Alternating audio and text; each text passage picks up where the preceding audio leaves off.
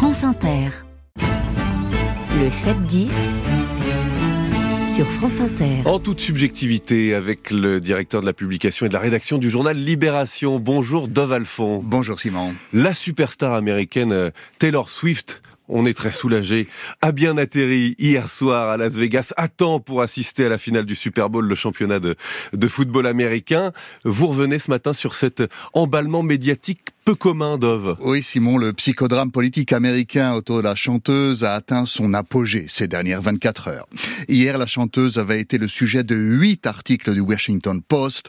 Son possible trajet par jet privé de Tokyo à Las Vegas avait été disséqué par le New York Times et nombre de chaînes de télévision avaient dû expliquer à leurs lecteurs incrédules comment un Français nommé Jules Verne avait déjà prouvé que oui, il est possible de décoller du Japon à minuit et d'arriver au Nevada quatre heures auparavant.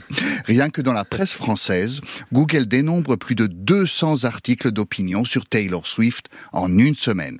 Du journal Le Monde à Les Échos, en passant par quatre chroniques sur France Inter, y compris une de Tanguy Pastureau qui a pris 3 minutes 50 pour dire qu'il n'en avait rien à cirer de Taylor Swift, j'ai cité.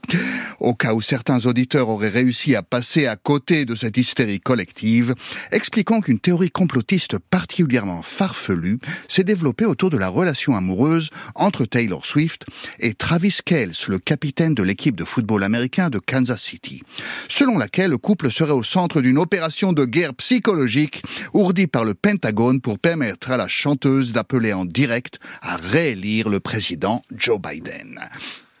Le Pentagone a dû démentir et du coup la presse a dû publier le démenti, récoltant en route, elle aussi, les fruits de la fascination mondiale exercée par Taylor Swift. Alors on se demande, Dove, si cela valait le coup de s'inquiéter à ce point? Eh, Probablement pas, Simon, mais que sont supposés faire les médias face à un non-événement quand il est défini comme une information par le Pentagone, par le candidat à la Maison-Blanche Donald Trump et par les ministères du tourisme de 54 pays, sachant que la prochaine tournée mondiale de Taylor Swift peut avoir une influence véritable sur leur PIB.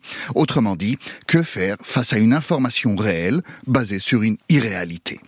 Rappelons qu'en 1921 déjà, Henry Ford avait fait les gros titres de la presse américaine en expliquant que le jazz est une conspiration de la juiverie mondiale pour corrompre les travailleurs américains et qu'en 1966, le Parti républicain américain avait mis sur son ordre du jour un débat sur les possibles messages communistes secrets des chansons des Beatles. Car si les modes musicales changent souvent, Simon, la bêtise humaine est là pour toujours. Terminons donc par une citation d'une chanson de Taylor Swift. On dit que tout est bien qui finit bien, mais je suis dans un nouvel enfer à chaque fois que je pense à toi. Merci. Dove Alphon, vous ne nous l'avez pas chanté. La prochaine fois. Avec plaisir. La prochaine fois, c'est lundi prochain.